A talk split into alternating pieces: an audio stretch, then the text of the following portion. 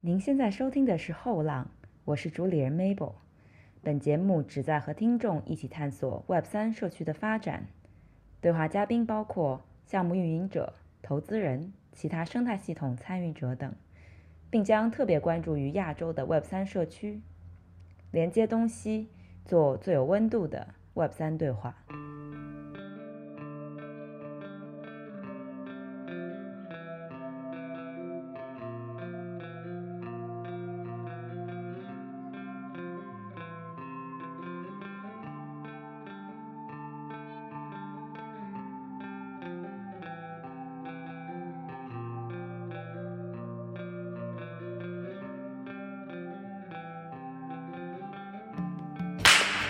好，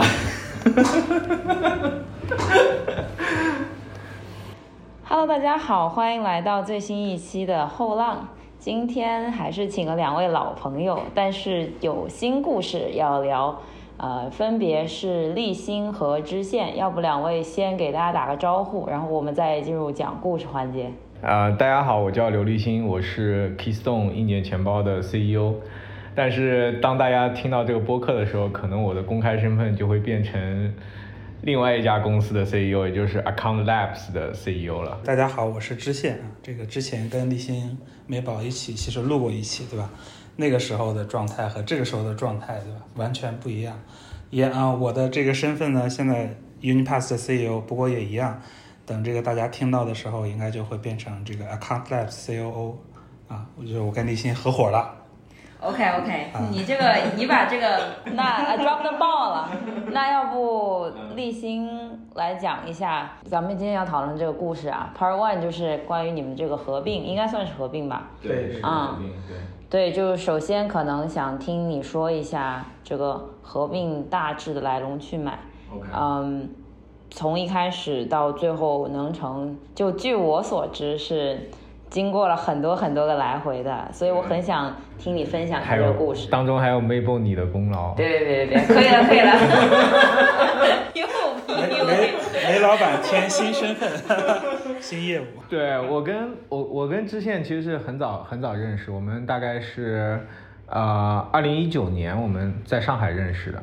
然后我现在还记得第一次认识的状态，就当时那个遥想组织的那个一帮以太坊的一帮人创业者搞的那技术分享会嘛，然后姚翔拉我去讲一年钱包，但当时我还跟以太坊一点感觉都没有，我们还在搞比特币的事儿，就讲了一堆我们在比特币做的事儿。然后我印象很深的是，知县知县那次具体问了什么我忘了，但知县问了几个非常硬核的问题。然后那个会后，我就我就跟姚翔打听，那问那位问题人是谁啊？啥背景啊？巴拉巴拉巴拉，问了姚翔一堆。然后后来姚翔就介绍我们认识了啊，然后然后后来就每次活动也都跟之前见，然后之前也介绍过他的东西，就那时候就留下很深的印象，就之前是一个非常非常硬核的 Web3 的创业者。那时候应该还在 Novos，啊，对我们 Novo 的生态，对一九年对那会儿一九年，对，没错。对 Portal Wallet。对，还在 Portal Wallet，对，没错。然后再后来，我们俩就就一直来来往往嘛。我们俩更多的联系可能都是基于姚翔的那个活动，对。然后有时候我来，我也会跟着姚翔来杭州拜访知县，然后看看知县最近做了什么。那时候还有少平，还有星火，对，是那个时代的事儿了。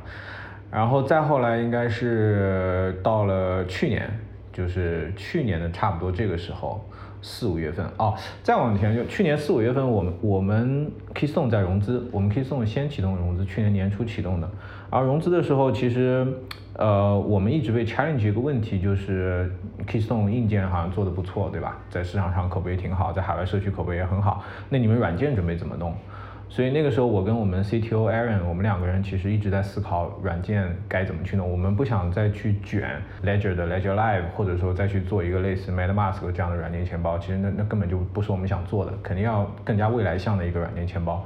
所以我们当时其实思考的很多，主要就是看 MPC 和 AA 这两个方向。我们当时也开始在看了，但是呢，呃，我们自己是更加看好 AA 的，因为 MPC 怎么说呢？它本质上它只是对 EOA 的一个小的迭代啊，但是 AA 它是一个就是直接颠覆掉 EOA 原有的思路了这样一个东西，所以我们当时其实对 AA 非常看好，然后我们自己也想过要不要自己做 AA，甚至我们还找过那个安比实验室的那个郭宇老师，跟他联系过，我们要不要呃联合研发做一个 AA，但当时呢，后来就一直就知道知县在做 AA，所以去年这个时候我们 Keystone 融资的时候，我跟知县提过，其实我先跟知县提，我们两家他当时提特别有意思，我我复述一下那个场景啊，对这个对特别有意思，那天是。他跟我约了个会啊，我正好那天是什么呢？我们刚突破 EVM 兼容，就特别巧，就那一天。然后，而且是我们验证完了，就刚验证完，应该就是说我们我找到那个关键点之后的第三天。然后我就记得就在那个小会议室，我记得非常清楚，给我打电话，他说：“这个我有一个 crazy idea。”我说：“我这里有一个 breaking breaking message。”他说：“你先说，你先说。”对，我记得最后立新先说的，说要不我们两家合并。我突然我，一下就你看我那个状态是在刚发现了一个，这个刚发生了一个非常大突破的这种兴奋中，突然什么情况？这是这是这是那个哪个话题？然后后来他就跟我讲这个逻辑啊，就是包括其实他看好的低门槛呀也好，或者说这个 mass adoption 这个方向，然后 AA 是一个很重要的。对对，而且而且 AA 它能彻底改变硬件钱包原有的。这个状态局限性，因为你现在用户用硬件钱包就是一个 binary choice，你要么选硬件钱包，要么选 MetaMask，二者你就是二选一的一个过程。它不像有一个没有一个平衡态，就没有一个就要么就是安全，要么就便捷，它没有一个中间态。但是有了 AA 以后，它它有一些东西你就能成为现实了。比方说有了 AA 以后，你这个 AA 里面放了两百个 NFT。然后当你要动你的 Body Ape 的时候，你需要动一年钱包，但你其他一百九十九个 NFT 你就随便玩儿，嗯，或者空投过来的 NFT 你随便玩儿，不会影响你 Body Ape 的安全性。所以它其实能大大把把这个硬件钱包的应用场景都给扩展出来。分权限管理。对，分权限管理这个事情其实是 AA 非常重要的一个功能。所以我当时对 AA 就特别 bullish，所以就就找了支线，就 crazy idea，因为我们俩也熟嘛，所以我也。没，虽然很那个时候真的很熟吗？我很想。这还还可以。那个时候其实我回想，我应该找个中间人去聊一聊这个事情。让刘峰老师来聊一下。嗯，然后后来当时那个，就我听完之后，我觉得其实是 make sense 的，但是还是太 shock。啊，尤其是那段时间，我我们还是想这个稍稍微稳一点，先把这个融资的事情 close。啊，这个我俩都卡在一半，倒不是说还没开始。而且那个时候，支线这边在 A 上面还有一些技术上的关键点没有突破呢。啊，这个倒还好，当时主要是 A 还没那么卷，就大家甚至还不不会再提 A A 这件事情，都是 S A W 啊。大家不会。对，甚至还在质疑我们当时为什么做这个方向，因为原来其实按咱们上期录的时候不就聊过这个话题嘛。就是智能合约钱包都死过一波了，为什么你没有在做？对，就包括咱们上次录的时候，其实都还没有到四三三七热潮呀那个阶段呢。所以当时就很多不确定性，然后再加上这个 Keystone 的这个同事也是这个上海呀、西安呀，到处都有。然后我们想，哇，这个好像不是很了解，所以呢，我们当时就是说，那这个事儿我们可能还是先把资融完吧，对吧？已经有投资人打钱了。嗯。但后来我们就，但是我又。就觉得这件事很 make sense，所以一直就让立新当我的顾问。对啊，所以一直我都刘老师也起到了啊，对，刘老师也起到很大的对。如果刘峰老师是一号这个头号的这个撮合的话，你是二号，这个应该问题不大啊。因为刘老师，我也理解他的角度。刘老师老江湖嘛，他他其实与其说看事儿，他更多看人啊。他觉得你们两个人之间有很强的。互补关系有很强的，磕到了，磕到了，磕到了，磕到了，磕到了，有一家。然后刘老师那时候就觉得，哎，应该应该合。然后后来刘老师就建议我给支线做顾问，也是刘老师建议的。所以从去年也是这个时候，大概五六月份开始给支线做顾问，然后经常往这边跑，然后各种杂七杂八的事儿帮知县弄一弄之类的。嗯，还有海外的一些关系啊什么这些，就那时候开始。那时候也是通过那段时间，我跟 Unipass 几乎整个团队的人也都慢慢开始熟了，大家都知道我啊，包括我的风格是什么，大家都开始了解了。对，对我们周会经常立新都一块参加，提提意见啊，所以不是一个唐突的，哎，怎么突然两个公司就合并了？但那个时候我还憋着没在周会上骂人，现在开始在周会上骂人了。对，所以说这个。呃，是其实是起于一年一年前，过程上就变成了先是立新找我，后来呢当顾问，最后又是我去找他。这次合并其实是我去找立新提的，时候？是应该是二月份，就你在美国我在美国那段时间，不是二月就是三月份，二月底三月初可能啊，就那段时间。对我还记得，先是过年期间，我们俩打了一早上的电话然后聊一聊现在 A A 的一些情况 A A 的一些挑战 A A 的未来等等这些东西。但当时也是因为知县当时在国外晃了有三三三个月嘛，啊，对，也，本来是想晃一个月的，对，然后跟我讲了很多就是行业现在的一些状态，对，因为我们本来二三年这边我们也有我们自己的规划，所以我当时就把 AA 这个事儿暂时放下了，然后呃，当时我抱的想法是未来可能跟 Unipass 深度合作，嗯，所以我们就把 AA 我们自己内部就把 AA 这件事情暂时放下，就继续去夯我们的硬件了。然后之前后来就就先是过年我们打了个电话聊了一下 A 的状态，然后后来应该是三月份之前找我说又提了合并这个事儿，嗯，然后所以因为之前有很多的沟通和合作，所以我们俩达成共识就非常快。那一次我们在龙屋爬山，那是好久之前了，应该是刚那爬完雪是山。对，那就是我第二次出国之前，对，那个时候你还没提。但那个时候你那个时候那那次爬山是其实是你坚定了我的往这个方向继续努力的这个那个那个状态，你知道吗？虽然我我知道你当时可能没说几句话嘛，但你你我还记得你当时就说你觉得这个合并会非常好。所以我后来一直这个事儿就，其实所以是你和刘老师对这个事儿的影响是比较深的。我当时是从纯从合作的角度，包括互补的角度，我觉得是很合理的，因为 Keystone 团队是没有能力做 AA 的。对，就是你如果要弄，那也肯定是找别人。支线这边的可能就是缺一个叫什么花蝴蝶的 那样的一个角色，所以我当时就只是从这个，但是当时我的也和就是我理解现实的挑战就是你们都融资了，就是对吧？差不多同样的价格，对，但是是完全一样的价格，不是差不多。对对，我只是模糊掉这个信息。那还有很多就是已有的投资人，对吧？你怎么处理这个？就这一系列的问题，我觉得都当时是比较棘手的，我也没有一个很好的答案。顺着这个说到这个，我就想聊一下在法务上，还有就是这个执行层面上到底是怎么做的。我们我们法务上，我们其实最后就是一比一的合并，然后我们俩成立一个新的新的主体，然后把原来的投资人都解除掉原来的，因为原来签的都是 SAFE 协议，都解除掉原来的 SAFE，再签新的 SAFE 挂到新的主体，然后新的主体所有投资人，包括原有的，包括我们自己，包括股东，都是股权都是折半的。呃，就是一比一。这过程当中，那个有些投资人私底下也会跟我说，啊，立新这个对你来说成本，因为有的投资人投了我没有投 Unipass，但我们也有共同投资人，共同投资人就很很开心，就就就没有什么太大变化对他们来说。但有的投资人只投了我没有投 Unipass，他私下就会跟我说，哎呀，立新这个你这个成本会不会太高啊？对，觉得贵，然后他们会说，啊、立新，你在市场上再去再去找一找，找一个找几个这个做合约很强的人，然后补充到你们团队里面，你们来做 AA，其实也未尝不是一个 option 嘛。这个其实投资人有这样的理解也很自然，嗯，但是，呃，从我的角度看呢，我觉得这创业本身其实它不是说。它它很难说，就是说你现在要做一件事情，尤其是像我们这样的早期阶段啊，不是那种大公司，像我们这样的早期阶段，不是说你想做一件事，然后你招几个人有这个 capability，有做这个事儿的 capability，你就真的能把这个事儿做成的。因为 AA 这个事儿，它肯定过程当中会有会有非常多的困难，然后会有非常多的挑战，非常多的竞争。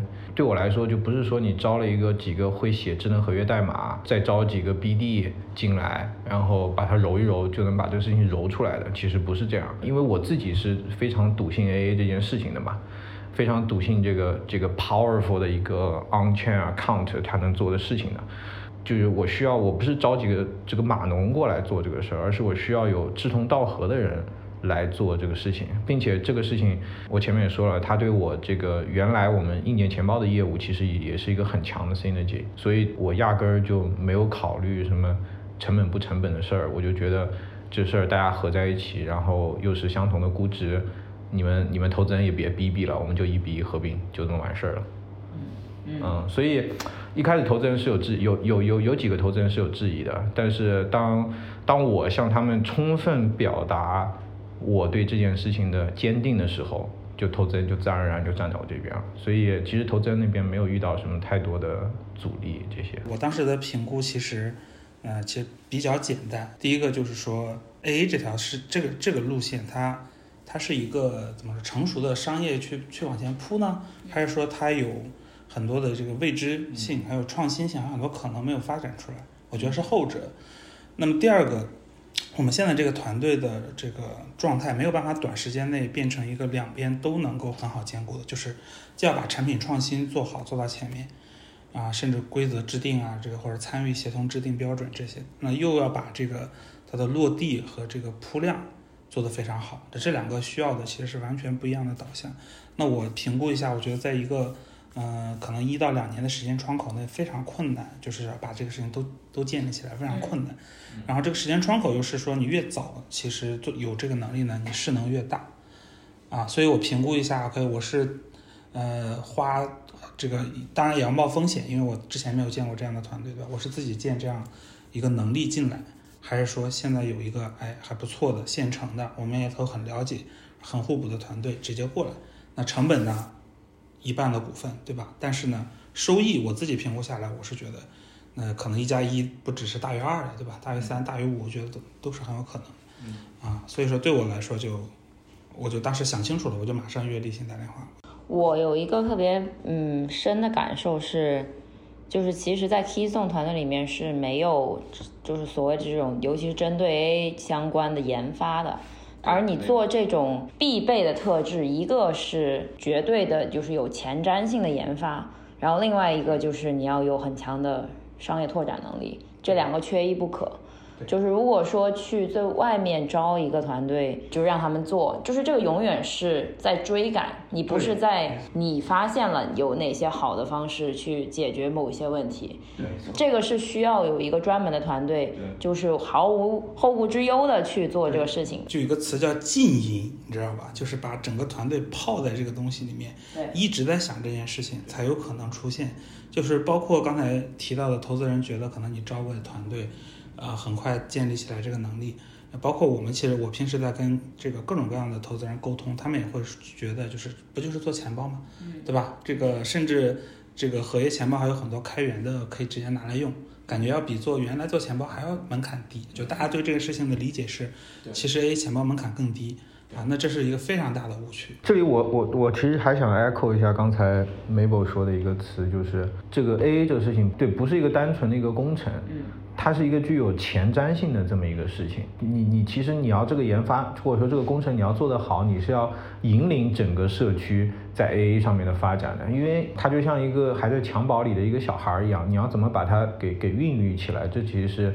不是对我来说，不是 Keystone 招几个合约工程师就能解决的问题。还有就是要，其实对以太坊或者说整个 EVM 生态要要比较熟悉，然后你就能够有一种直觉，或者说，呃，能够知道这个方向发展到后面，比如说一年后、两年后会是什么状态。对，这样你再提前去这个做布局也好，或者说做这个产品设计也好啊，去往哪个方向投。所以我觉得这样来看的话，其实 AA 这件事情真的要做成是需要是，嗯虽然这个词不太好，但我觉得是需要一些 OG 来做这件事情的，因为它需要经历了整个以太坊的发展过程，你才能去感受以太坊未来在账户上面发展会是什么样的脉络。所以你刚入局的新人，你看了一些开源代码，看了一些 EIP，我觉得是做不好。没有办法完全做好 A 这件事情，我我的感受啊，锐评锐评，只是我的感受，只是我的感受。可以可以多一点锐评。因为它是一个跟以太坊的发展脉络结合在一起的一件事儿。对，嗯，比方说我们招了一些合约工程师很强嘛，他就会来问我，他说，立新为什么 AA 是现在爆发的呢？他说，Vitalik 从一五年、一六年就开始说这个事情，为什么隔了这么久，一五、一六、一七就开始讨论 AA，为什么到现在大家才讨论 AA？哎，对，就是你刚刚问的那个问题，如果让支线你来回答，你觉得为什么就是 AA 啊为什么现在爆发？刚才你俩聊的时候，其实 A A 这个概念呢，就是得有一个澄清，不是说这个 A A 没有人用，因为那个时候它是一个运动，你可以理解为是就是 Vitalik 或者说以太坊想自己想把自己的账户能力变得更强，升级。他当时最做最早的这个原动力就是我要我要考虑到抗量子，我能不能换密码学？咱们现在用的这个前面算法肯定被量子计算机一攻就破了，对吧？所以到时候能不能换抗量子算法，这就是最早的。那么这件事情其实一直怎么做是在呃社区里面一直在讨论嘛，就是从一五年甚至一直讨论到一八一九年啊，那个时候有一个一个线路，就是说 OK 智能合约钱包啊，是吧？这是另一个事儿，对吧？那时候这两个不直接相关，智能合约钱包是一种是一种产品品类。啊，那这种这种产品形态是不是适合来做账户抽象？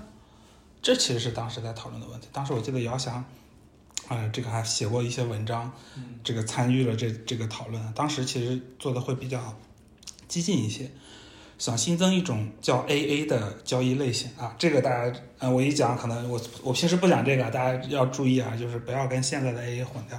那个时候 AA 是一种 transaction 的类型，跟这个现在说的是一种。像四三三七这样的一套这个啊协议是不同的。那个时候的想法就是我能不能让合约在共识层就能够具备直接发交易的这个能力，直接把 EOA 完全的从这个系统中排除出去。当然，那个也是由于过于激进，可能会带来很多不可预料的兼容问题，所以也没有推行，所以才有了今天的从啊应用层解决账户抽象的思路。那么为什么就是说之前这个一直就没有推起来？大家可以简单理解为之前的思路太激进，都是要搞这个这个革命，对吧？搞革命，然后现在呢是要搞演化啊，我不要从底层去推翻原来的东西去搞，我就要从上层慢慢的去搞啊。后者看来是获得了生态的欢迎，所以说现在比较热闹。嗯，这就是去年的事情。其实你从非技术的角度看，AA 的发展其实它的基础肯定是伴随着供电的强大和应用层的强大，才会有 AA 的强需求嘛。啊，对，这是另一个角度嘛，就是说有了各种各样的 Layer Two，呃，AA 它的到目前为止的问题之一就是说成本问题，但这个问题在 Layer Two 上就不是什么问题了。嗯对我突然意识到，你刚刚说了一个点，就是曾几何时，突然大家就把智能合约钱包和账户抽象钱包啊，对，等同等同了，几对对对乎是。就是这个概念的合并，其实就是在 AA 大火之后，嗯、显然 AA 这个词好像更容易被大家记住。就我后来发现叙事一开始还是乱的，就是呃好多好多缩写了，三三七这个就不用说了啊，这个然后 AA，然后呢还有 SCW、SCA，就 Smart Contract Account、Smart Contract Wallet 这些概念并行了大概几个月的时间。还有 C 呢，contract，CA 提的人少一点。对，那个就更更底层了，因为它是跟 EOA 对应的嘛。这些概念混杂了一段时间，后来这个慢慢的归拢到最后，就是 AA 这个词深入人心，包括智能合约钱包现在都叫 AA Wallet 嗯，啊，这是这这是一个现在的话语权的这个呃语境的一个一个迁移吧。当时混乱的时候，我还写了篇文章，名词解释嘛，专门讲这些名词到底什么关系啊，什么东西，对。你跟大家说一下 EOA 是什么？EOA EOA 是全称就是外部账户，嗯 External owned account，它这个说法其实让大家就能够对吧？仔细想一想，什么叫外部账户？说白了就是跟我没有关系。我的理解是跟链没有关系，链的外部。对，是，所以说如果是以太坊是个房子的话，它是我外面的，我跟我整个内部的运转系统关系不大，它是外部的一个设施啊，所以它的就它的它的这个 EOA 是怎么来的，我就不多说了，大家应该可以搜到。那它在这个系统里的定位其实是，呃，更多的其实是一种 trigger，就是说它是发起一个以太坊事务的起点，嗯，到目前为止都是啊，这是它真正的定位。然后拿它当做钱包用，是生态的一种加引号的误用。所以说一开始 EOA 它的作用就只是为了谁能够向以太坊提交一笔事务。你看它所有的限制，包括 gas 费的估计，包括 nonce，包括它最简单的这种解锁逻辑，它都是为了让你共识层能够迅速的知道这一笔交易是不是合法的。有一个冷知识就是。就前两天其实跟另一个朋友咱们一起在聊 A 的时候，我才意识到大家没不知道的一个问题，就是 validator 或者说矿工他在检查一笔交易是不是合法的时候，他是不管你，比如说你是这笔交易是转 USDT 对吧？他是不管你 USDT 账户里钱够不够的，嗯这事儿跟矿工是没有关系的，嗯他只看什么一签名对不对嗯，EOA 的签名对不对？第二个 nonce 对不对？嗯第三个，你这个账户余额够不够你的 must must mask gas，就是最多消耗的 gas 量？嗯如果这三个过了，这就是一笔合法交易。后面才执行业务逻辑是成功是失败跟矿工哦，那个是在 USDT 的智能合约里面。对，那是在他看来已经是链上事务了，这已经不是共识层。所以说，EOA 咱们最本质的来说，它其实就是一个事务的触发器，而大家直接拿这个触发器当钱包来用，是一种就是说所谓的误用，对吧？就按理说不应该这么用，但是呢，因为真香最简单，就把一些这个用户必须覆盖啊这些本来是一个底层的细节，对吧？这个东西其实是个基础设施的用法，这个东西不应该暴露给普通用户的。对，结果就在抽象掉。对对，没错。结果就在大家在用 EOA 当钱包的过程中，变成了一个被迫变成了一个共识，就大家都要学，包括一笔一笔发。为什么要一笔一笔发？因为它是个 trigger，嗯，这不是账户的能力，对吧？你设计一个账户，你是不应该加这种限制的。它加这种限制，就是因为它是生态底层的一个 trigger，它不是用来当账户的。但是大家拿它当账户行吧，也行，硬拿它当账户也行，就是会不舒服。你硬拿这个这个这个，比如说拖鞋这出去跑步，不是不能跑，就是很难受，对吧？这它三炮不应该是这么用的。所以你刚刚说了一堆概念上的基本理解吧，至少呃，在这个对话里面，就听众大概已经知道了，就是现在大家都在关注智能合约钱包 slash 账户抽象钱包，就我们现在就是在这个对话里面，咱们就把对，就就把这个当做一个东西。最早前面的时候，立新提了说你非常看好 AA 钱包的未来，你能不能从非技术的角度来谈谈？你觉得现在这个发展处在一个什么样的状态？它能够赋能哪些新的场景？我想先先跟大家讲一下，因为最近我也跟很多人聊这个事儿嘛，很多人他问我的第一个问题就是，嗯账户抽象到底是在抽象什么？这是很多人一上来看到这个词第一个问题，因为抽象这个词本来就很抽象嘛。我给对方打了一个比方，我觉得是比较容易理解的，OK，就好像以前没有自动挡汽车，所有汽车都是手动挡。手动挡你会，它前进档一般有四个档或者五个档或者六个档，还有倒档。你要理解这些东西，你要理解这个齿轮、这个齿比什么这些东西，甚至你还要学会游离配合。它底下有三个踏板，而不是两个踏板。然后车停在坡上，你还要学会坡起，甚至再高级一点，你还要学会降档补油，叫 heel and toe。OK，对，然后英语，对，这个叫，因为它叫跟指配合原理，这个哇，原理。跟指那可非常专业的赛车动作。对对对，赛车动作，对这个脚对跨过来踩一下那个踏板。对对对对对。但是它这个抽象抽象呢，大家后来通过技术的演化，就把这个汽车的这个换挡的逻辑抽象成自动挡。用户你只需要理解前进、后退、油门和刹车，就完事儿了。啊、这就是抽象的力量所在。这这里有意思的点是什么？你会发现，自动挡早期刚出来的时候，大家普遍第一印象，像我们小时候，大家像我爸他们那时候开车，聊起自动挡就觉得不可靠，对不对？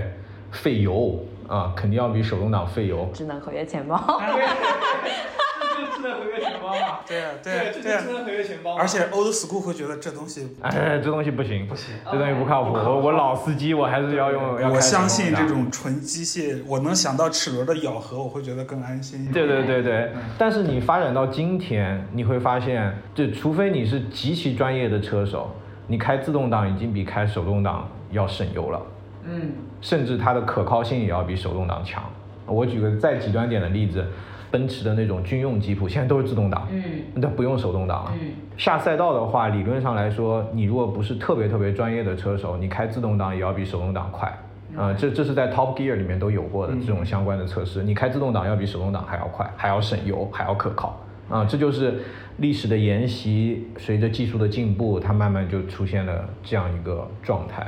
所以我自己是特别看好 AA 账户。那 AA 账户抽象它其实也是一样，本来你要去理解这个比方说用户最难理解的就是我发 USDC 为什么要付以太坊手续费，还有其他各种助记词这些，其实都是一样的道理啊。包括呃我在 Uniswap 上面去做 swap 的时候，为什么要先做一笔授权？再去做一次 swap，所以理论上来说，这些东西都应该被 AA 给抽象掉。账户抽象这件事儿，它一方面是降门槛，同时它能够让 account 变得无比的强大。有一次有幸跟这个支付宝的一个高管做过交流，他基本不懂 Web 三，但是我们跟他讲了 AA 以后，他的第一反应是，那我是不是能做一个链上的支付宝账户？然后我们说是啊，就比方说。自动划转余额宝这种事情，你账户里面有点余钱，它给你自动划到支付宝，然后就给你钱生钱了。像这种东西，通过 AA 它都能够自动化的实现啊，所以这种场景才是我觉得 AA 它不仅仅是能把注意词去掉，所以我觉得我跟知县更加明确 AA 跟 MPC 钱包之间的区别。因为 MPC 它本身只是把原有的 EOA 的逻辑往前迈了一小步，嗯，帮你把注记词干掉了，嗯，但它其他的所有东西它都没有抽象掉，嗯，其他因为它本质上还是个 EOA，我们还是拿汽车汽车来补充吧，MPC 它只是让你的手动挡汽车的油离配合变得更简单了，或者说你不需要降档补油了，它给你一个自动的降档补油，现在有的自动有的手有的手动挡汽车是可以这样的，但本质上我们在做的是一个从手动挡汽车到自动挡汽车的跨越。那有了这自动挡汽车，具体到你说的这些应用场景，social recovery，比方说现在 Unipass 在做的就是，你能够通过邮箱来 recover 你的账户，这样带来结果就是你不需要去注意词记注意词那一堆东西了，并且呢，账户抽象它还能让你的账户的解锁逻辑，就是你怎么去呃授权账户的这笔交易变得非常的丰富，因为本来这个。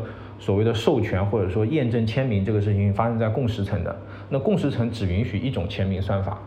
我们现在把这个授权的这个操作，或者说验证你的那个密码学签名的这个操作放到了智能合约钱包里面，那它就能解锁很多场景了。比方说像这个你的手机设备里面的 iPhone 里面的那个 Secure Enclave。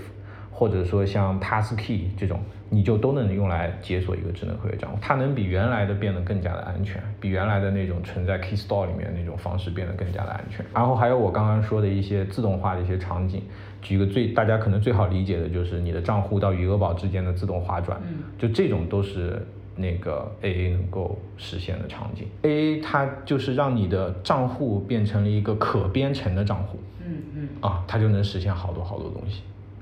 分类授对分类授权、分权限，我刚才举的那 NFT 的例子，所有这些都能够实现了。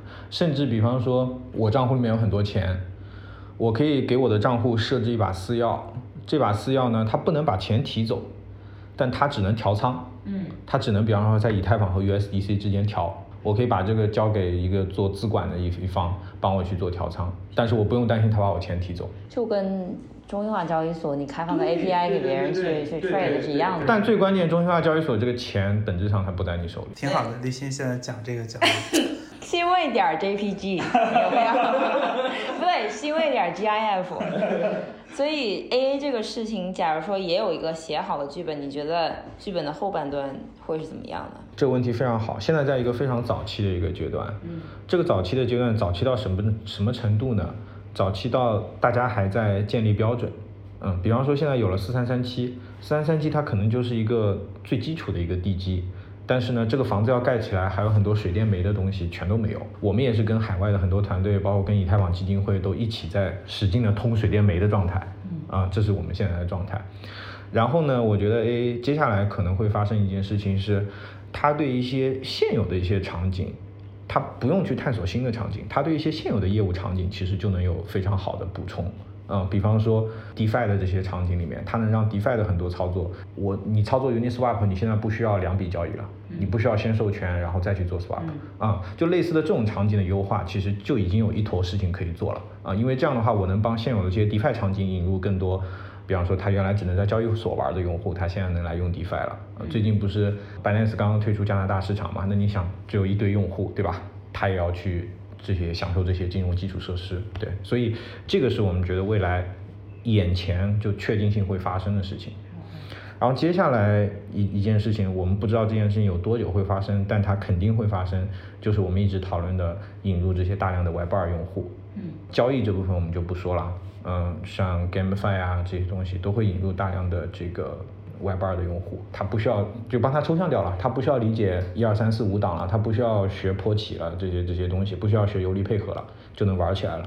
然后再往下一个阶段呢，我们想的是，它应该能覆盖一些更加大的场景，更加大的场景。比方说 crypto payment，对吧？我们喊了这么久的东西，啊、当然这肯定也也有很多监管的东西在里面，多方博弈的一个结果。但是 AA 会是像 crypto payment，还有很多事情的 tokenization，这都之前叙事的东西了。教育这件事情，你把线上教育跟 tokenization 结合在一起，那这种的大场景其实都是要以 AA 来来做底的。再 recap 一下，就三个阶段，第一个阶段就是当前的这些应用，我们能对它进行优化和改造。嗯。然后第二个阶段就是这些不算 crypto native，但并且是 crypto 的用户，他要进入到这个场景里面来。然后第三个阶段就是真正的 mass adoption 的那个阶段。你前面说有一个我觉得特别好，我以后我也要学会这个话术，是可编程的账户。对我觉得这个是，就是让容易让人理解很多。对你再不理解，我就是说，AA versus EOA 就像以太坊 versus 比特币。完蛋，瑞平第二，今日瑞平第二。不太好，可能不太好。没事，呃，有点有点得罪那些我的比特币的老战友们，但但确实不太一样。一会儿再得罪一点。没有，后面我是要为比特币证明的，对吧？比特币比这个比特币是有账号头像的，对也是但是它有，对嗯对。所以你们对于你们公司叫 Account Labs，对吧？未来最大的担忧是什么？我当下其实比较痛苦的一件事情就是 AA 它非常非常强大，刚才聊了，创业创业公司它永远资源是非常有限的，就是当你在在这个一个宏大就未来应该是一个非常宏大的叙事当中，你要扮演什么角色，你要怎么去切这个点，你怎么合理的分配你的资源，我觉得这个是我对我们团队未来最大的担忧。本来我还有一个很大的担忧，就是团队怎么融合到一起啊、因为一年钱包这一挂跟 AA 毕竟中间还是有隔的一些远，有有隔一点点远，所以本来我还担忧这个团队怎么融合到一起，但是上周我们刚刚搞了个 offsite，搞得还挺成功的。然后团队现在大家都是那种你中有我，我中有你的状态，所以我感觉还这一块担心我就就没有了。对，其实这这个就我对我对这件事情，包括刚才说后期会怎么发展的理解，其实有有这么几种想法。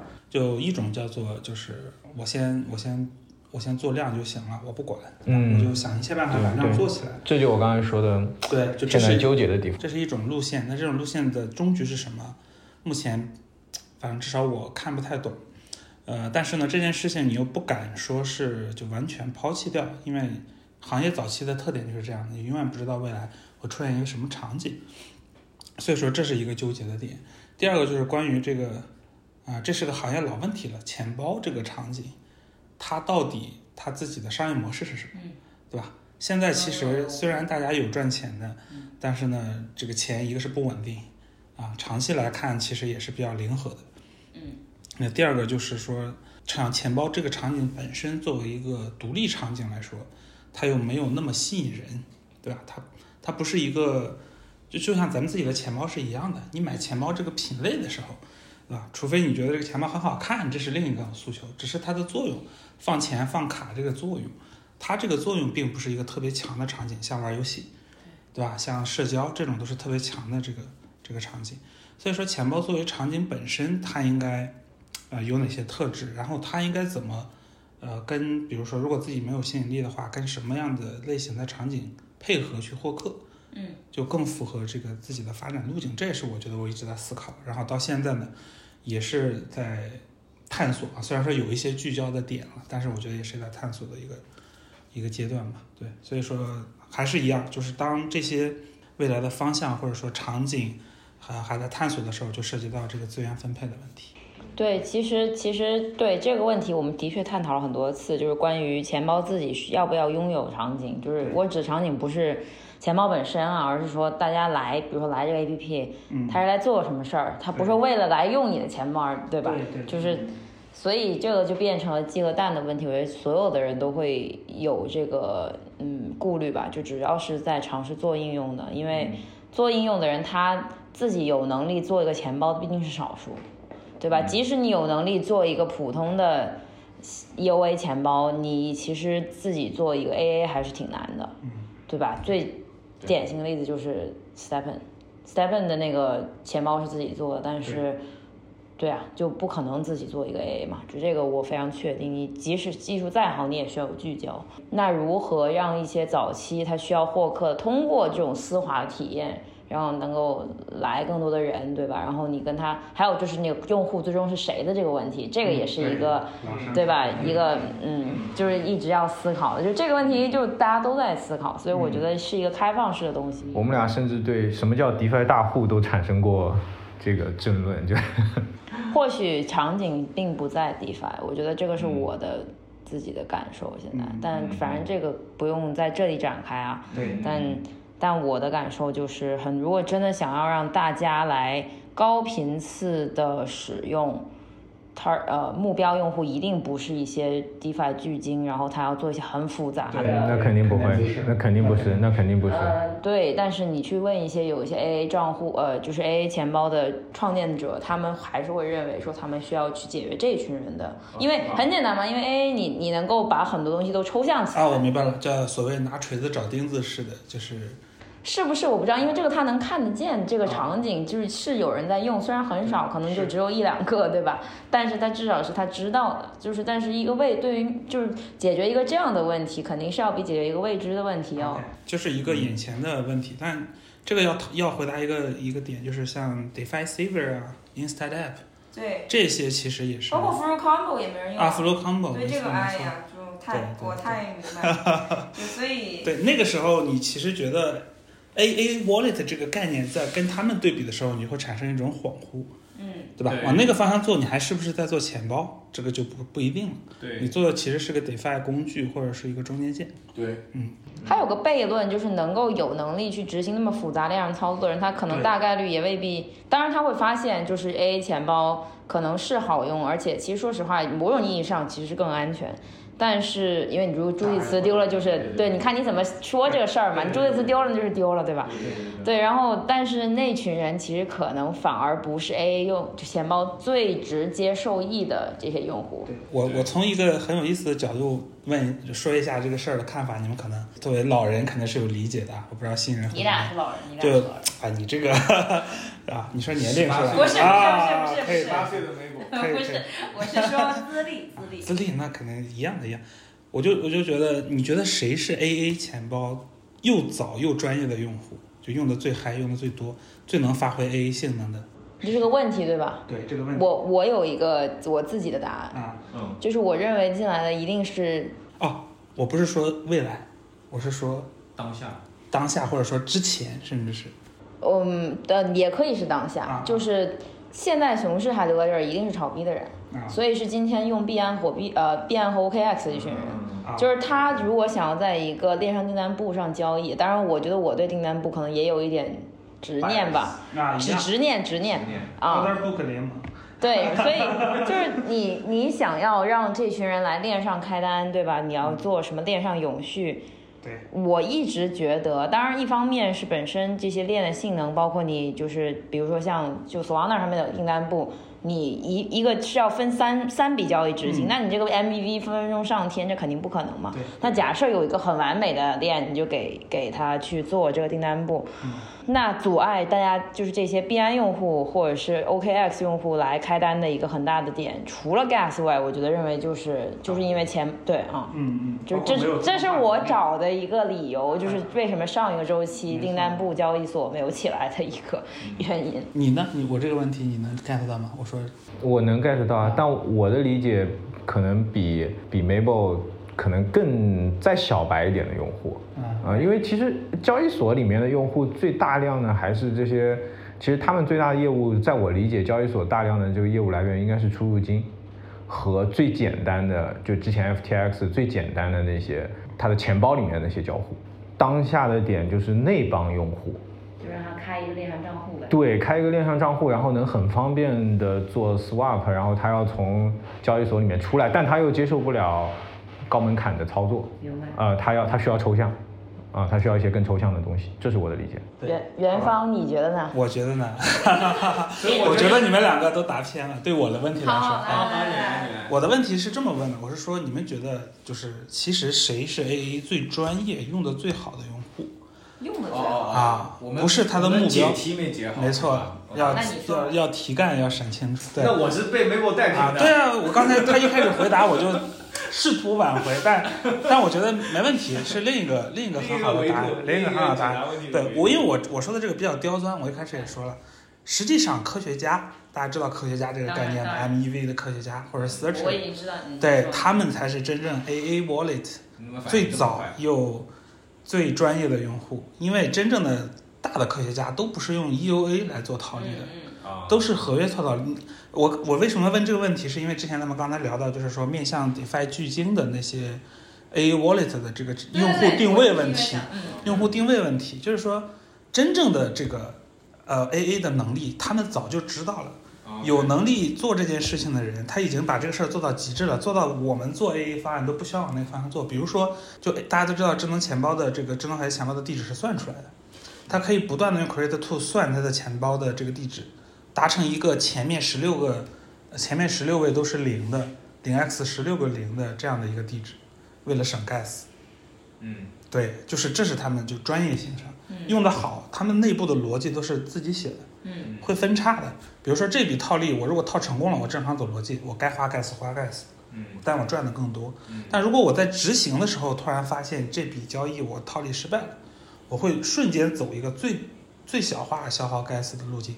在之前有这个 gas token 的时候，是那种对，用 self destruct 可以返还 gas 的时候，他们甚至会去走那个路径，把这个 gas 给补回来。嗯因为他那些这个 gas token 你可以理解为是 gas 费很低的时候铸造的，在它套利的时候是 gas 费很高的时候，它仍然能够用低 gas 来弥补高 gas，所以说对这个可能比较专业了。总之，他们才是真正的智能合约钱包这个品类最专业的。，AA 的开山对，所以说你给他做 AA 钱包，他不需要，对我刚刚就他自己写的比你写的好，对吧？而且是按照他自己量身定制的啊，所以这这是刚其实我问这个问题的原因。是的，是的，所以所以就是他他刚一说科学家，我就说我明白了，就是因为我们俩想的是一个点嘛。但我我想，就因为我们刚刚聊了很多账户体系啊、账户抽象这些，嗯，既然支线对吧，技术大牛在这儿，然后我们那可不是不太会这个像立新这样吧，把这个搞成很容易理解的概念。就是 我我想聊聊比特币 Ordinals 和 BRC 二零，对吧？就是热点在这儿不蹭白不蹭，对吧？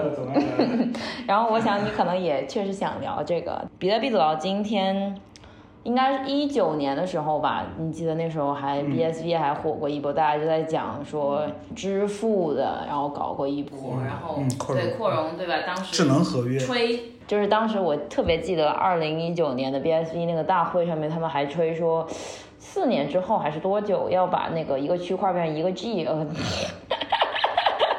这太搞笑了。但是好久没有听到微宝标志性的笑声了。魔性。嗯嗯，所以今天大家对 Ordinals 和这个 BRC 二零的狂热，你觉得是建立在什么样的基础之上？因为我前两天觉得你用了一个特别好的类比，啊你当时是说什么 EVM 的 batch transactions 还是什么？啊啊啊！对，反正我想请请你用这种类比的方式来讲一讲为什么我说该来总是来的？因为一聊就得罪人嘛。啊。但是呢，我觉得该聊还是要聊啊。就是，我是觉得，就是你说建立在什么之上，它确实是，就我看了一些文章，他们说的是对的，就他们说的事实是对的，但是他们的解读是错的。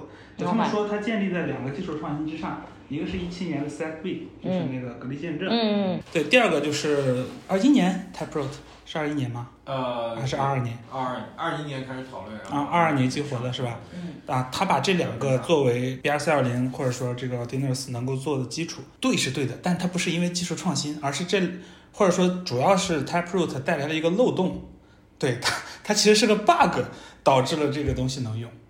因为原来比特币大家都知道很克制，它不希望大家在上面搞除了它默认逻辑以外的事情，对，所以它是严格限制，就是你在上面能写数据量，我记得没错的话是八十个 bytes，嗯最多写这些。嗯但是 Taproot 呢，它放松了检查，导致 Taproot 脚本它是把这些额外信息写在了你可以理解为代码里面。嗯它是先写一个注定会失败的脚本，就是或者说这个脚本注定不执行任何事情，一个空脚本，然后在空脚本中插入了很多自定义的东西，然后来解读这个自定义的东西，形成咱们说的这个 token 标准，这是它的基本原理。所以其实它所谓的呃利利用技术创新，实际上是利用 Taproot 带来的一个善意的 bug。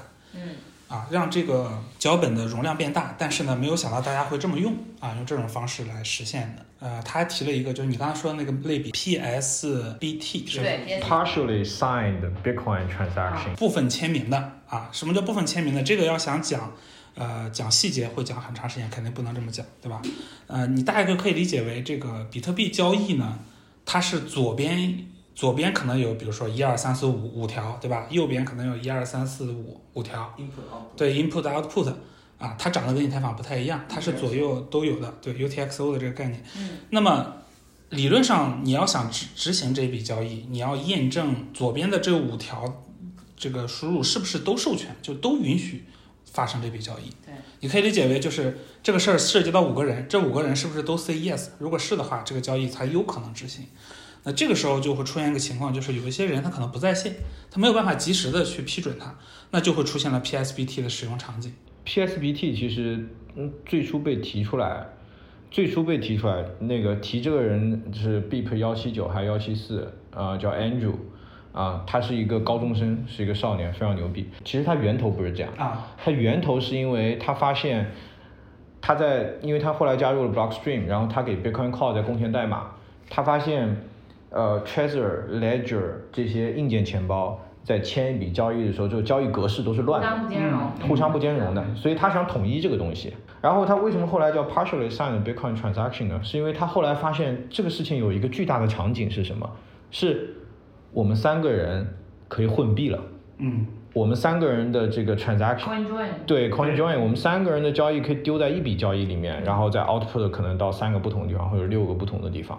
所以它后来叫 partially signed Bitcoin transaction。然后它里面也是分几个角色的，就是比方我们各自签我们各自拥有的那个 UTXO，然后它也有类似于这个提交者的角色，我忘了原来的名字是什么，就是把这个东西最后提交上链的那个角色，它也是分的。其实你可以理解为就是一个覆盖式的，它对它把它抽样，所以我为什么说它是一个这个它跟对这个优雅版的这个 bundle 嘛，对吧？哦，就是 bundle 的问题是，就它是一个大交易里头放好多子操作，而 UTXO 天生就是可以一起成为输入，然后对，所以说它更优雅一点。对，另一个是低配版的 CKB Open Transaction 嘛，啊，这这个展开讲讲大家更懵更不懂了，就是有另外一个，呃，就 CKB 它是一个另外一个 UTXO 链，它的这个就是怎么说灵活度更高，它可以去做的 partial partial signature 更丰富，你可以理解为它左边的相当于限制条件可以做到更少，这样大家比如说 order book，对吧？你可以撮合一百笔不同人的买单和一百笔不同人的卖单到一笔交易里完成，啊，这就是这个嗯它能带来的一个一个效果吧。对，然后其实这个这个就太深了，我觉得。咱们回到那个 BS 二零上面，嗯，我对 BS 二零有另外一个比喻，我我今天想到的，我觉得还可以，就是星座。啊、你或者 BS 二零也好，你说这个这个铭铭刻的这个这个 NFT 也好，铭文嗯。对 NFT 一样，就是说星座它本身不是自然存在的，星星是自然存在的，只不过你去解释这几个星星是这个座，那个几个星星那个座，大家呢，全世界比如说通过各种星座知识形成一个共识，这个再再基于星座系统去解释这个你是哪个座的，那就是另外一套体系了，对吧？那本身回到本身，星星自己是没有这套东西的，对吧？所以说到了 BS 二零也好，这个铭文也好，就比特币本身是不知道这个东西存在的，所以说比特币共识也是不管的，它其实就是在这个比特币上写了一些东西，然后自己去解释。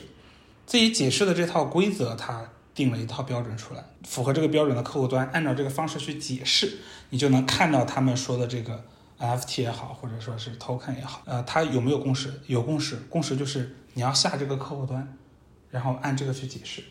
但是它是不是咱们说的这种区块链共识？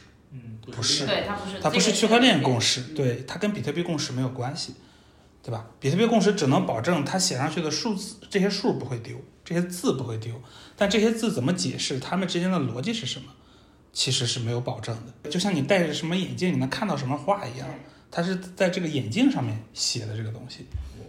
我有一个困惑，发这个 BRC 二零的这群人，除了抗监管，对吧？因为你可以说以太坊别人 POS 了之后，你抗审查能力是弱了很多的嘛。那除此之外，它有什么场景是真的特，就是就是特别适合这种制式，而不不是适合账户体系之上的？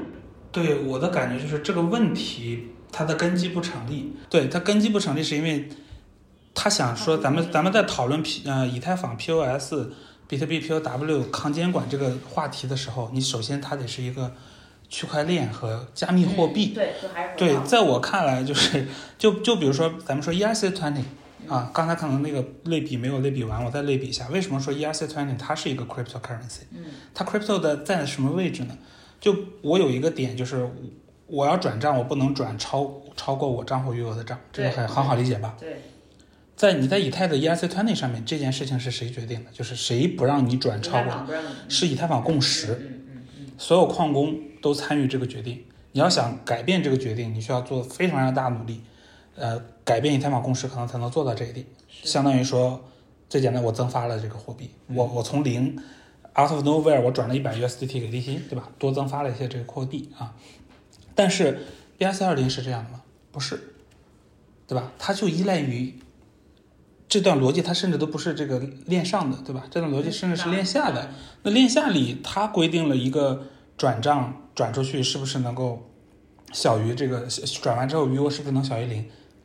这个事儿是看客户端的，客户端觉得行就行，这跟你用的那个客户端有关系 OK，啊。就是这个事情的解释权才是共识，而不是这个逻辑本身。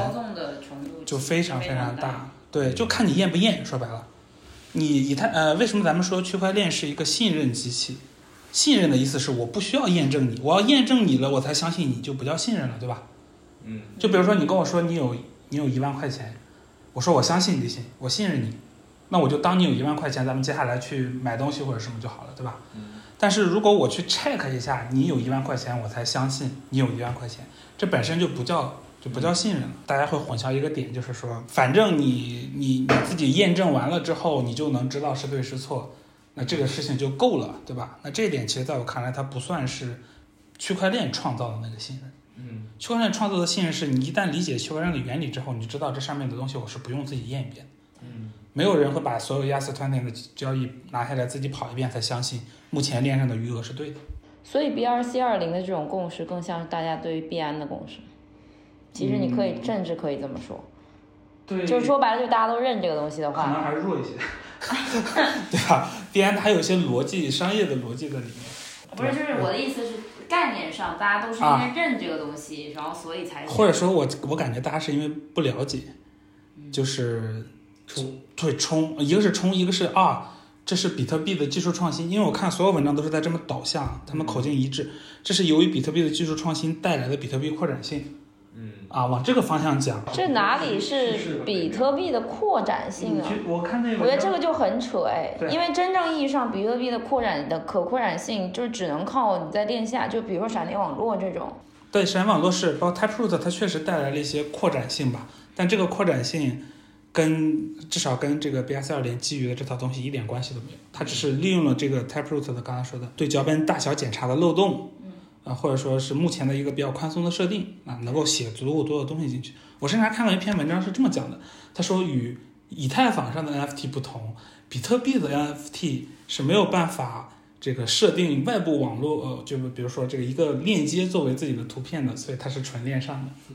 还有对，还有这样的论述出来。你说 meta metadata 对 metadata，对嗯他的意思就是，呃，这点上比特币的 NFT 要更先进一些，这个这个就是纯扯了，对吧？以太坊、比特币在这上面没有任何区别，啊，都没有办法 enforce 这个，最多你就是记一个哈希在这里。所以我觉得就是你说为什么大家都认，我觉得就还是说，呃，一个是大家不是很仔细看这个事情，第二个就是这个引导引导还是挺明显的，我看。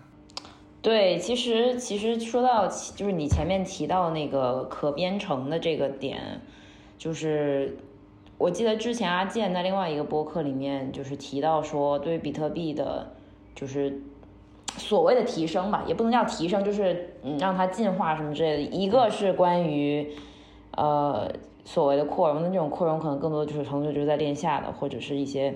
嗯，就像你刚说，像 Taproot 那样子，它其实你可以理解为它提升了脚本的这个怎么说呢？能力。OK。啊，就是这个确实挺非常难解释，大家就知道原来比特币脚本可能只有单签、多签，呃这样的基本的能力。那 Taproot 出现之后呢，它可以让你呃，就这些东西，一个是变得可组合，一个是变得可验证。OK。啊，它有一个路径可以让你知道这个逻辑的来源是什么，这个脚本也是要公开在这个链上的。然后另外一个方向，他就说的是可编程性，但这个能做的还是相对比较还是克制局局限。他说了一个点，我觉得很有趣的，就是闪电网络是真正意义上有网络效应的东西。就是你更多人用会让让大家的对体验更好嘛，但是因为 A A 你其实是可以做的事情是很多，就当大家真的需要用到这种支付网络以后，你可能打赏的话，我觉得是 O K 的，但是如果你想要像像支付宝一样，我觉得是非常非常困难。所以即使是做到，就是很多人开始用闪电网络了，我觉得这个的功利公用对公用上的这个呃可延展的程度其实是很有局限的。比特币本来就不是做那些事儿的嘛。对，最简单的比特币是很难做真正的这个 seedless 的。这个其实回到刚才 MPC 的话题，MPC 想做 seedless 加非托管几乎是不可能的。对对。那我们刚刚也聊了最有温度的区块链对话，然后还聊了一堆干货。我们现在回顾一下过去一两年整个牛市吧，就是你们的整个熊市，你想说？啊，熊市不是才刚刚开始吗？好了，大家对牛熊都产生分歧了吗？不是，我的意思是二零二零到二零二二嘛，对不对？是是是。OK。那你们觉得过去这周期吧，就不是一两年，对吧？你们自己各自最大的变化是什么？我觉得过去一两年我最大的变化就是我从关注事情转到关注人，这是我过去一两年最大的变化。就以前我我会操心这个产品的 feature 怎么样。啊，我会操心用户的反馈怎么样，我会操心我们现在生产做的怎么样，巴拉巴拉，所有这些事儿。呃，过去一年呢，开始有转向了。我其实过去一年花心思最多的地方，其实是跟员工 one on one 这件事情，嗯，是我花心思最多的。CEO 本来就应该对最重要的事情就是这个。对对对对对，我我以前不会去，我以前就觉得大家是靠事儿组织在一起的，我我我我指挥你，我们一起去做这个事儿就行了。但其实我现在更多的会关注。人的状态，你的你的家庭怎么样？你的思考怎么样？我最近小有成就的一件事吧，就是我们院我我们我们团队有一个非常非常强的一个设计师，他他以前在这个在头条都是扛把子的设计师，就 UI UX 什么都很厉害，而且是那种能深刻理解业务的设计师，就是你你跟他提需求可以提的非常的飘在空中，他能帮你最后落地到设计上面。我是我合作过的最强的设计师。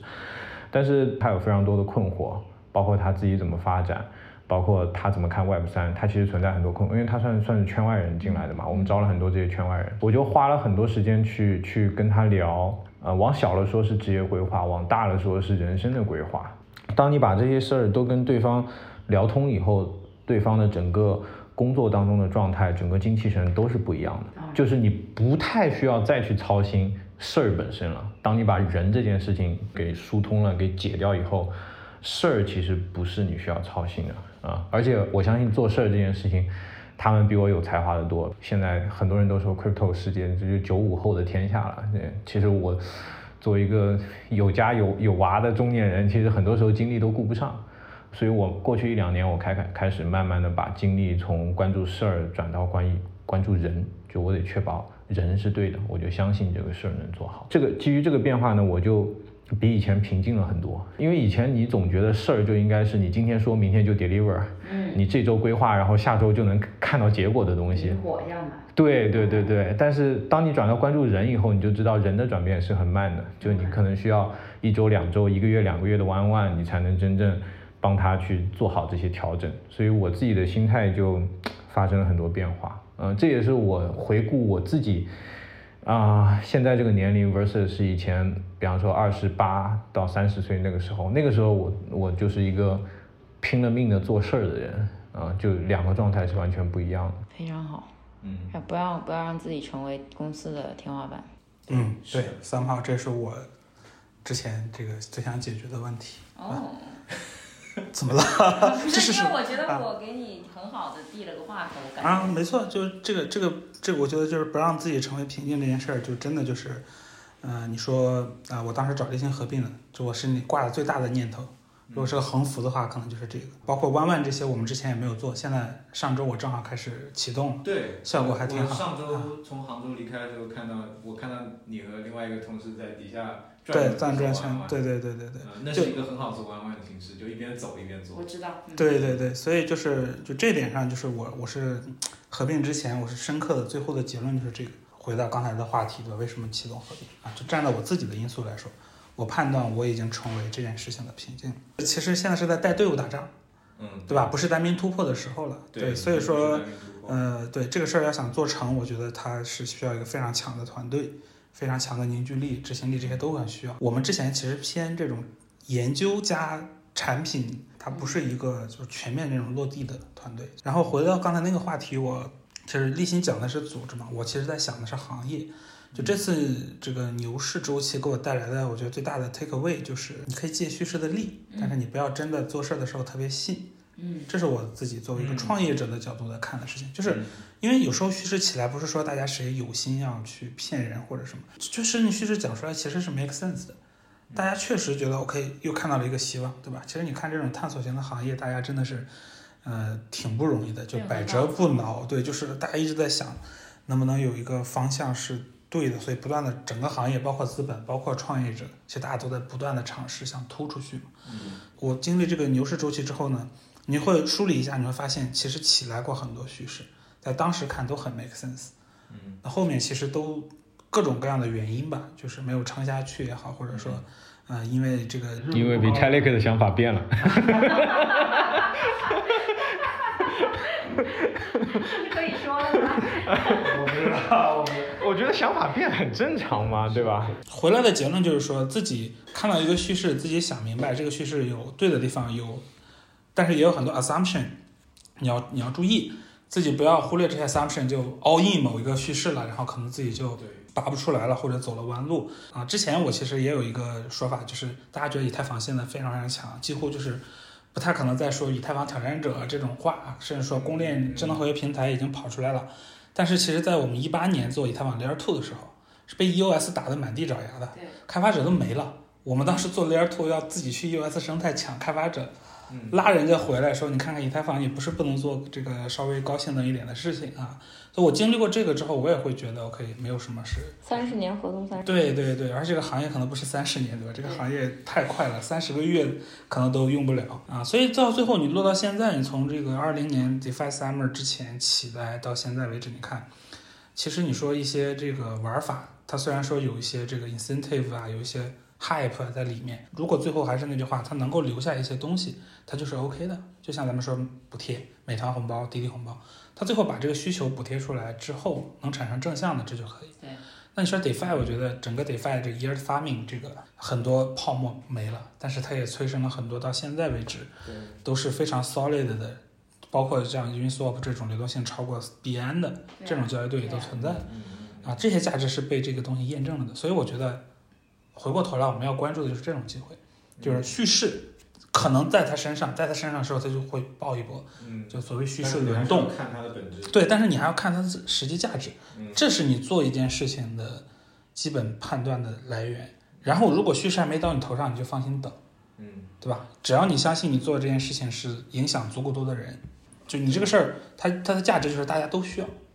然后呢，呃，很难用别的方式把它跨过去啊。包括整个 crypto 或者区块链这个技术，它到底带带来哪些核心能力？以史为镜，对，再往前看，往前看，你就能感受到真正 crypto 带来的那些价值在哪儿，然后你再回过来，再往后看，再看看这些价值未来会催生哪些东西，然后你能不能提前站位？我觉得这是就是一个 take away。然后这个东西就带带来了，如果你要创业的话，其实你你有这种思想，你会比较坚定，嗯，也不会出现到处换方向或者一会儿换一个方向的这种状态，因为你知道，OK，那个东西是看起来挺激动人心的，但是你想一想以前啊，昨天昨天我见个投资人，他问我一个问题，他说：“立新，你最近有没有被 AI distracted？” 我说：“怎么可能？” 那是他吧？本期含大量锐评。这个锐评警告。真的是。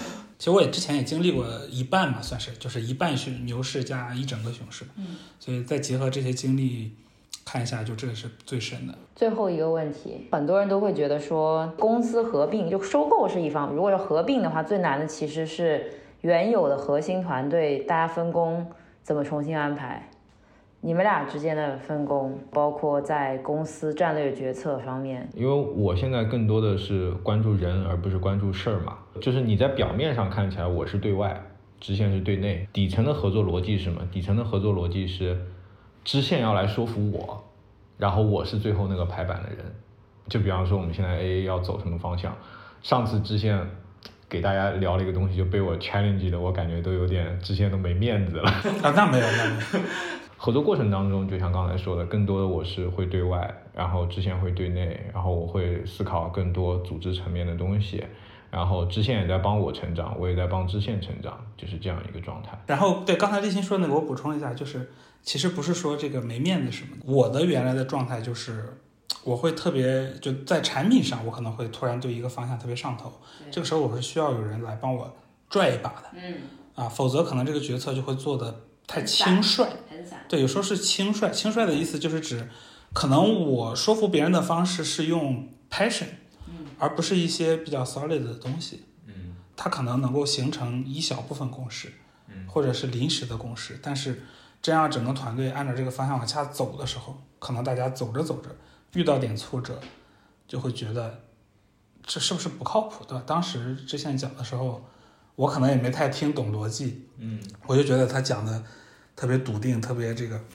有热情，我就觉得这个方向是对的。但中间遇到挫折，他虽然这个挫折不是因为这个逻辑出问题了，但大家还是会动摇。就他的 challenge，我觉得都是站在这个层面上的，就是说，OK，你不能说你这个东西是因为你比较熟这个东西，你知道一些用户需求，你就直接觉得这是 OK 的。嗯，你要你如果是说服大家都觉得这方向 OK 的话，你应该怎么至少再准备一些别的东西，对吧？也我其实说服他的过程也是在准备这个资料的过程。对对，因为立新其实对 DeFi 是不熟的，之前对吧？因为我们涉及到方案里涉及到一些 DeFi 的东西，可能一些东西一扔给他，他第一反应这是啥？为什么？嗯，他为什么会有这个需求？这个东西到底，比如说盈利到底能不能赚钱，赚多少钱，对吧？这些到后面慢慢的资料多了，包括对面面板拉出来立新一看，好、这个东西确实还不错啊，就这种，嗯，逐渐的，其实说服他的过程，嗯、或者说我们两个一起打磨这个方案的过程，也是一个让这个方案更 solid 的过程。也是提升我认知的过程，所以我不断的在吸收，在学习，也在输出自己的一些东西。这个可有意思。做 CEO 的人，你得有点 ego，但是你也不能太大。对，就是所以其实总是要有一个人的，在某个时间段要把 ego 收一收，嗯，对然后是为了一个更好的呃没发展方向。我我觉得立新的这个它的优势非常明显，我的定位就是能够把这些优势发挥出来，尽可能的发挥，甚至还要激发更大的这样优势，因为他原来可能是磕到了。你我看你表情就是，磕到了，磕到了。不要闹不要闹，我们在解释我们在解释这个，我看他绷不住了，嗯嗯嗯嗯，看着我。我是我是觉得立新的这个，因为他之前研究就包括 Keystone 之前其实是比特币生态，所以你看他讲比特币的东西的时候。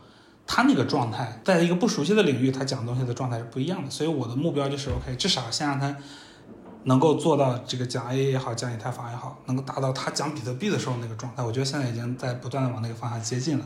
所以刚才他讲的时候，你在说我这个新位点 JPG 点 JIF 对吧？在成长，我也在成长。对，然后我也在成长，对吧？这个就 One One 这些事情，对吧？我之前确实重不不是没有那么重视，我其实跟你之前的想法还是一样的，事儿比较重要。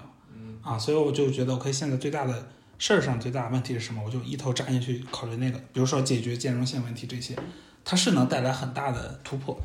这个突破能不能持续，就是要靠人了。所以有句话叫做“跑得快跟跑得远”，其实是、嗯或者说我过去几年，或者说我的职业经历也积累的整个东西，就是我能够让团队跑得稳、跑得远，但支线能让团队扎得深、跑得快。嗯，嗯，或者说我能一下给提到另一个对对，传传送到另一个地方去。然后这个这两个东西能够啪把它给调和好，我觉得这就是很牛逼的一件事情。然后在我们两个性格上也是立新更适合做管理，我适合做创新呀、包括盯盯产业。嗯，对，就这就是大家其实最早都说是人的这个比较 match，其实就这个是很明显。我我确实就是，反正在任何时候，只要有新热点，不懂的问知县，嗯，永远会得到最好的解答。感谢感谢。真的，这不是开玩笑。对，然后立新的，呃，就关于就我觉得解答大家这个疑问，我就用用一件事情来解决，就是说这个 CEO 谁做是怎么定的嗯，啊？他觉得我要我来做，然后我说不，我说你来做，因为我觉得你更适合。真的，你还提过这个？对他最早是想让我做的，为啥？因为我觉得，但回过头来，我觉得还是我做更合适，好吗？